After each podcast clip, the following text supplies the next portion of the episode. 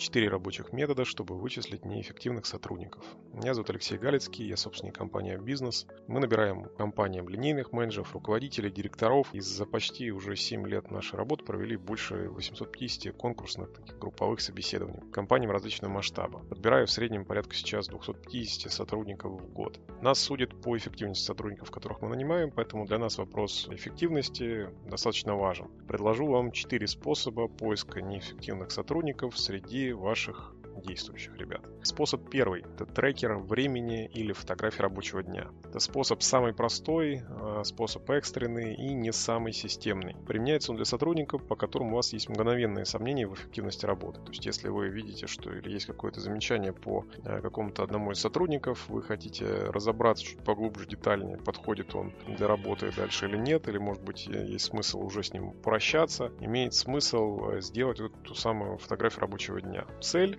проверить, на что сотрудник тратит рабочее время, много ли его рабочего времени труда, который приносит пользу, или там очень много, есть такое понятие в японском языке, называется муда, то есть это все то, что не приносит ценности клиенту. Я, например, использую программу э, Time Doctor, она достаточно удобная, она из единственных его минусов, наверное, то, что она платная и стоит порядка 10 долларов за сотрудника, но испытательный период у нее бесплатный, по крайней мере, проверить одного-двух ребят, по которым у вас есть сомнения, я думаю, вам э, испытательного периода может хватить.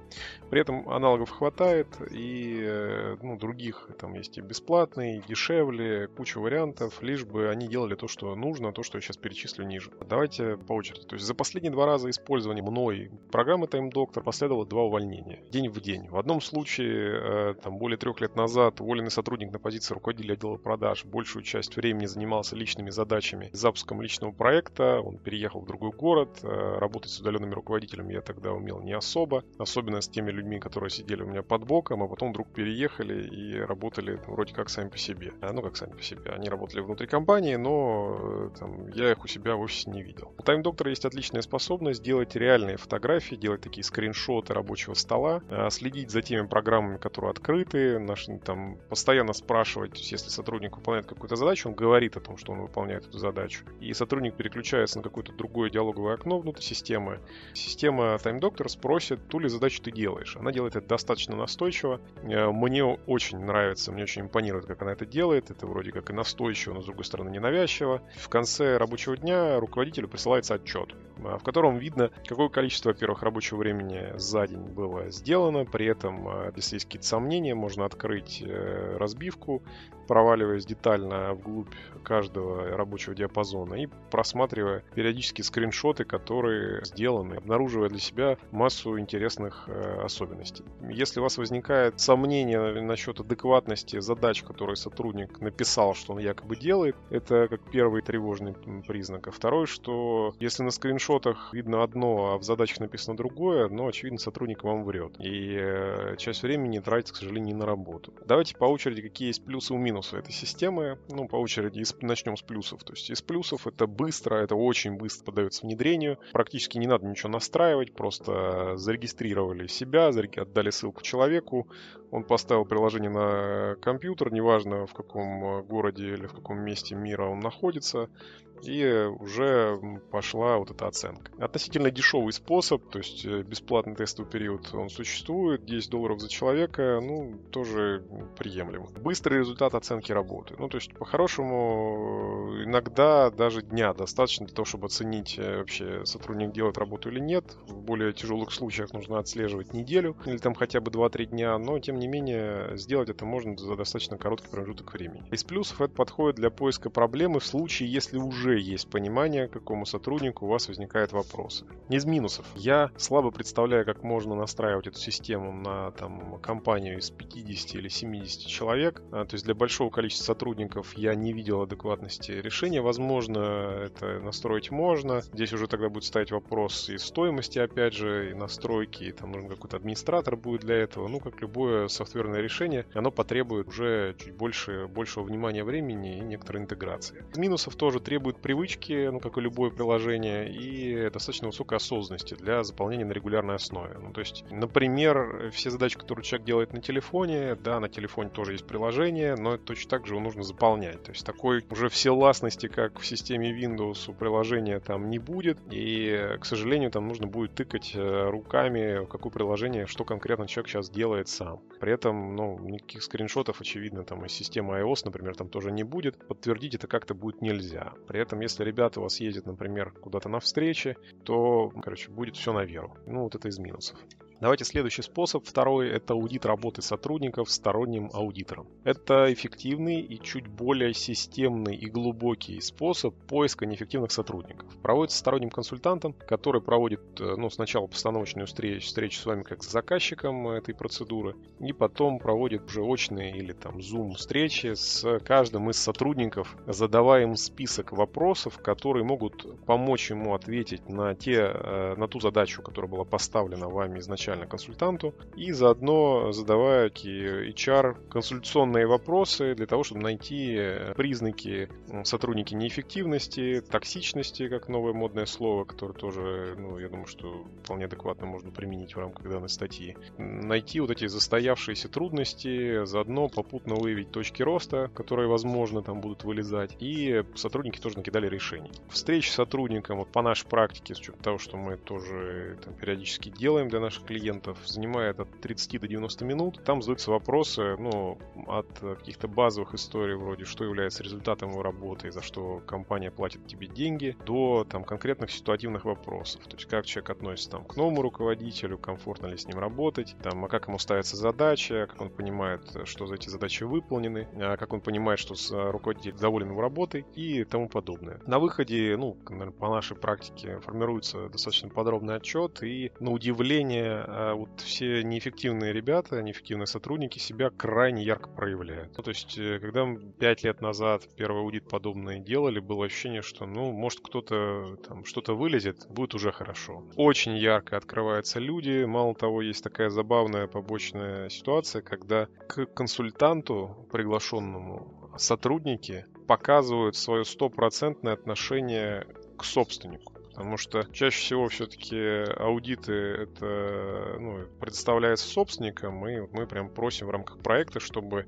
мы могли на собственника ссылаться, и что это задача, которую поставил собственник. И это говорит, что вот задача, которую поставил Михаил, и мы здесь для того, чтобы в позиционировании там, найти решение там, ряду сложностей сложившихся, найти точки роста. И это по решению, вот, например, собственника была наша работа согласована, то все, что будет дальше сказано сотрудникам, это показывает его его отношение к собственнику. Если есть у этого сотрудника уважение к собственнику, то все то, что будет э, говорить или задавать э, там, вопрос какие-то консультант, он будет относиться, что это указ собственника, на него точно нужно отвечать, так как я бы отвечал на вот вопросы собственника напрямую. Поэтому все достаточно ярко, надежно и понятно. Что это позволяет? Из плюсов можно выявить неочевидную проблематику внутри коллектива, можно выявить глубинные проблемы и систематизировать их за счет опыта консультанта, можно получить э, вывод по каждому из ключевых ключевых сотрудников, то есть можно отдать всю ключевую команду на такую конституционную работу и получить по ним э, резюме по каждому. Это требует достаточно немного времени для старта, ну то есть э, сделали постановочную встречу, закинули денег, работа пошла. А из минусов это достаточно дорогой способ, то есть из того, что, ну то есть от нашей цены я смотрю, которую мы делаем, от того, что предлагают что-то подобное, вроде как HR-аудита, сторонние компании меньше 200 тысяч рублей это не стоит, если стоит э, дешевле, то иногда, возможно, консультантов не хватает чуть-чуть нужного опыта. Это достаточно долгий способ. Это второй минус. Это от там, 7-14 дней. Это на самоаудит и на подготовку отчета. Можно делать теории быстрее, но опять же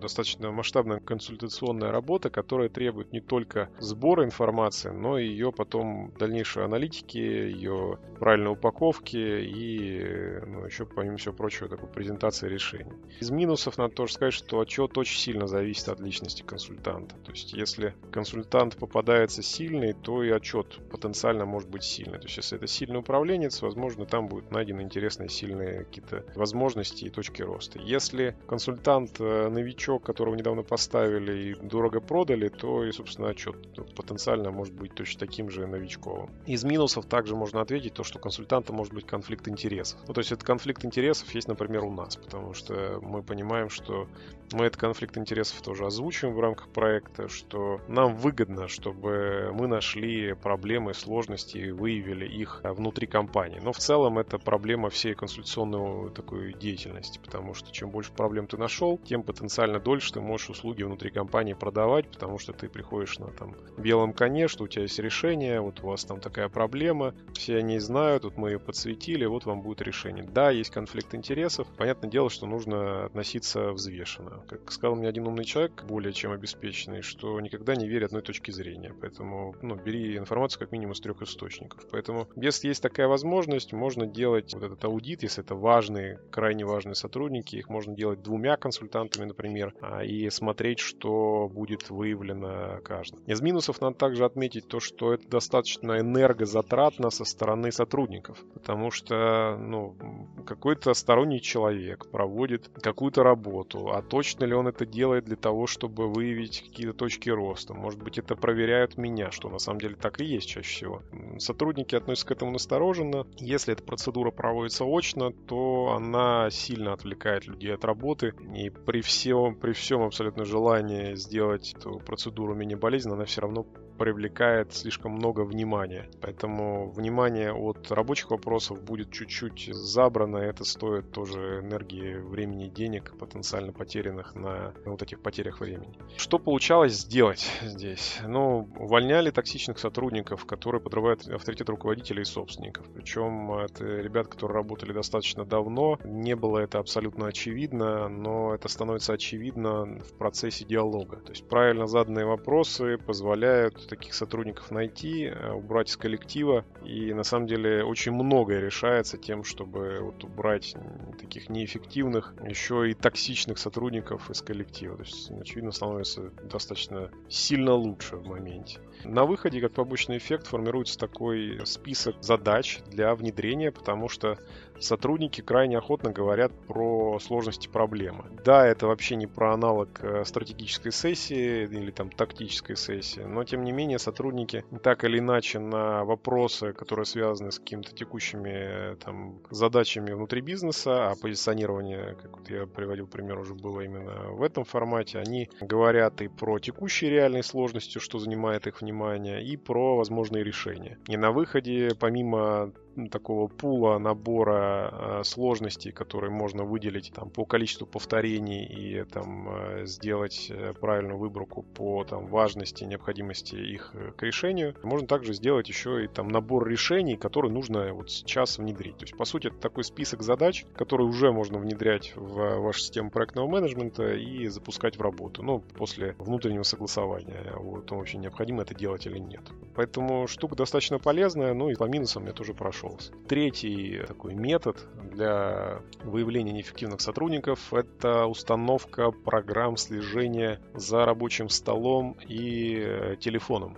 Как пример таких программ это Стахановец и Кикидлер. Что это такое? Это такие программные решения, они достаточно такие уже более масштабные. Похожи на решение первое, только это ну, такая история более мощная. Это программа, которые следят за всей деятельностью сотрудника на стационарном компьютере на телефоне. Ну, на телефоне специально подготовлено. То есть это Android-телефоны с определенной прошивкой и предустановленным программным обеспечением. То есть вся введенная информация, вся, все, что было туда введено с клавиатуры, мышкой, все переходы, все-все-все собирается, аккумулируется внутри этой программы. То есть вся коммуникация между сотрудниками, все связи, все действия, которые только возможны, они аккумулируются и хранятся в этой, внутри этой программы. Выдача отчетов, вот это, она наверное, является самым ценным из того, что можно из этих программ взять. Так, например, если эта программа установлена на телефоне, она читает все то, что было записано, и у программ есть словари которые вызывают дополнительное внимание. Эти словари можно настраивать руками, добавлять туда какие-то ваши сленговые слова в рамках э, особенностей вашего конкретного бизнеса и на выходе получать э, инструмент, который там на регулярной основе подсвечивает э, администратору тревожную или, ну, то есть такую информацию, которую потенциально лучше посмотреть, проверить. Ну, например, то есть если в рамках дня мы видим, что сотрудник там заходит на сайт поиска работы или вбивает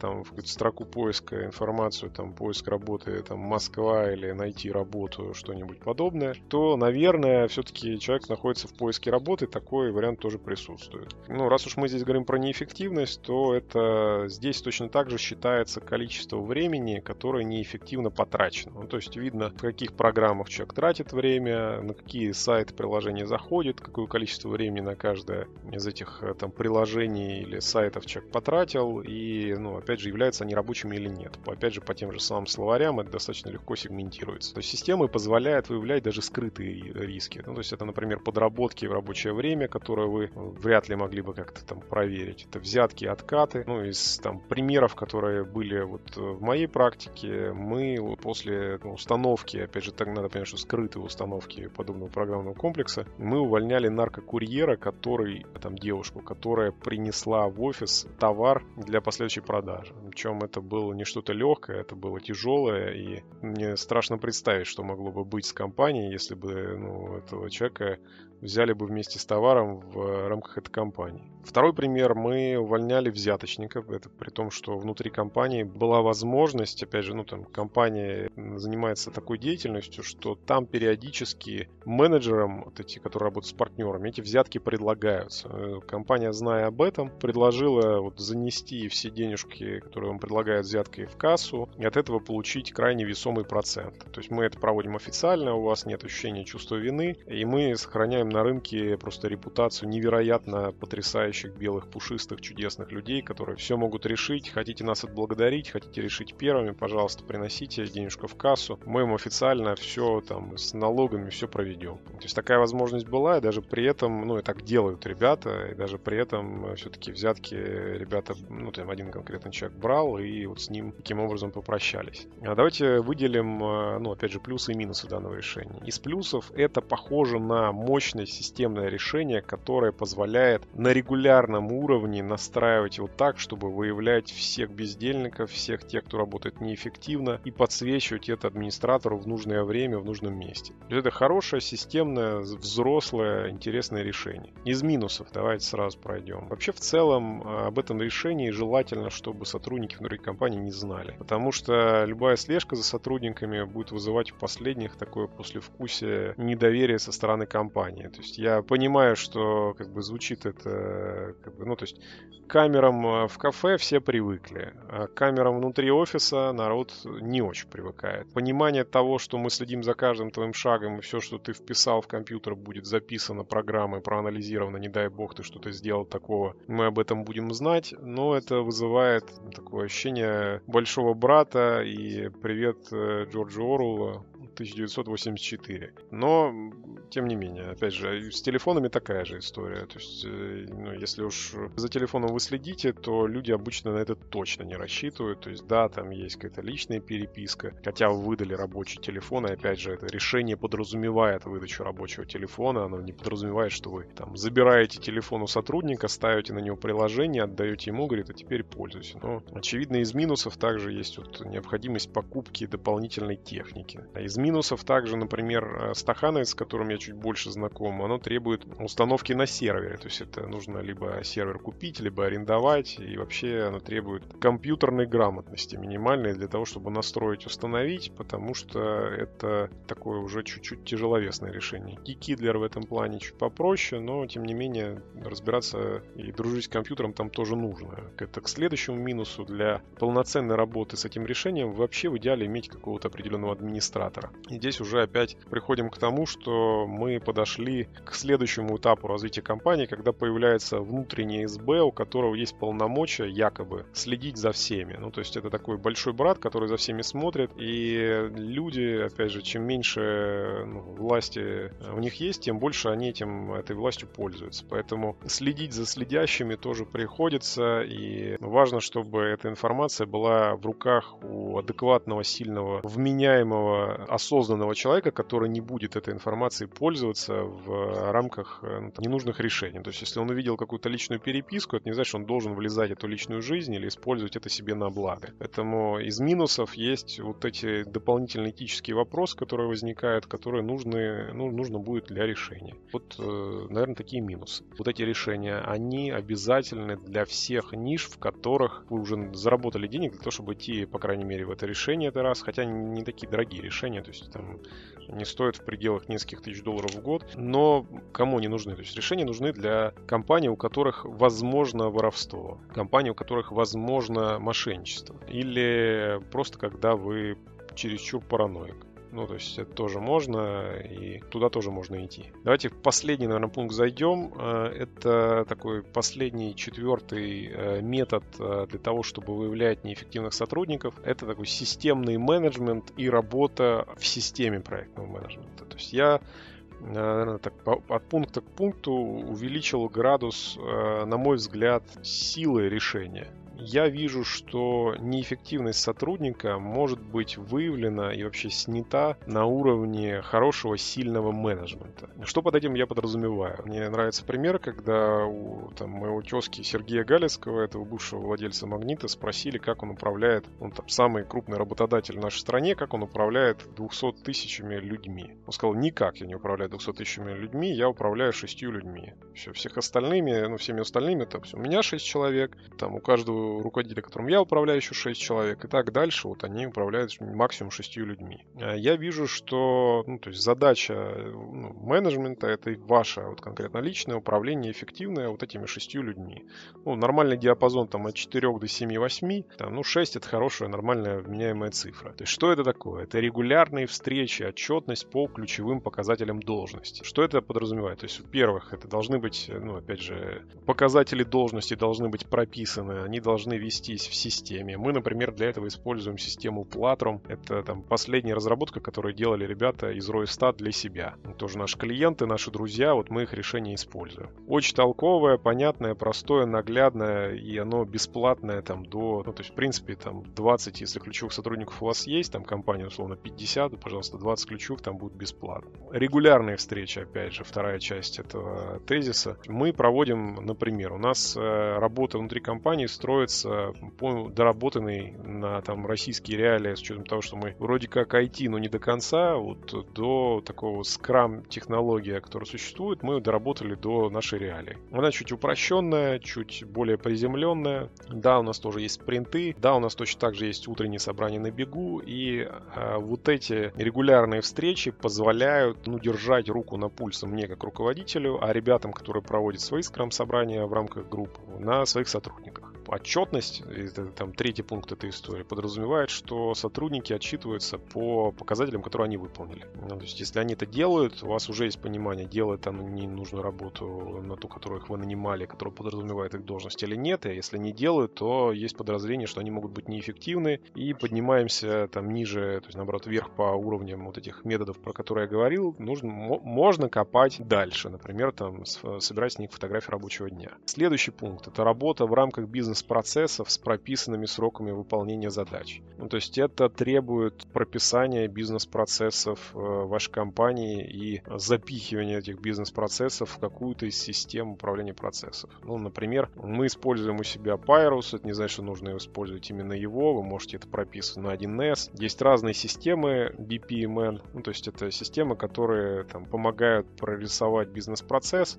или там BPM-системы, и, ну, то есть э, этот бизнес-процесс каким-то образом зафиксировать. Если эти процессы у вас зафиксированы, то уже легче отслеживать объем задач, которые выполняются, объем просроченных задач, а задачи, которые висят на каком-то из этапов, на каком-то из сотрудников, который не делает эти задачи. То есть это значит, что он либо у него внимания не хватает, либо он перегружен, либо он просто раздолбает. То есть опять же мы замечаем какую-то проблему, проваливаемся внутрь на там определенную глубину для того, чтобы разобраться, проблема ли это в целом, и ищем возможность проблему решить.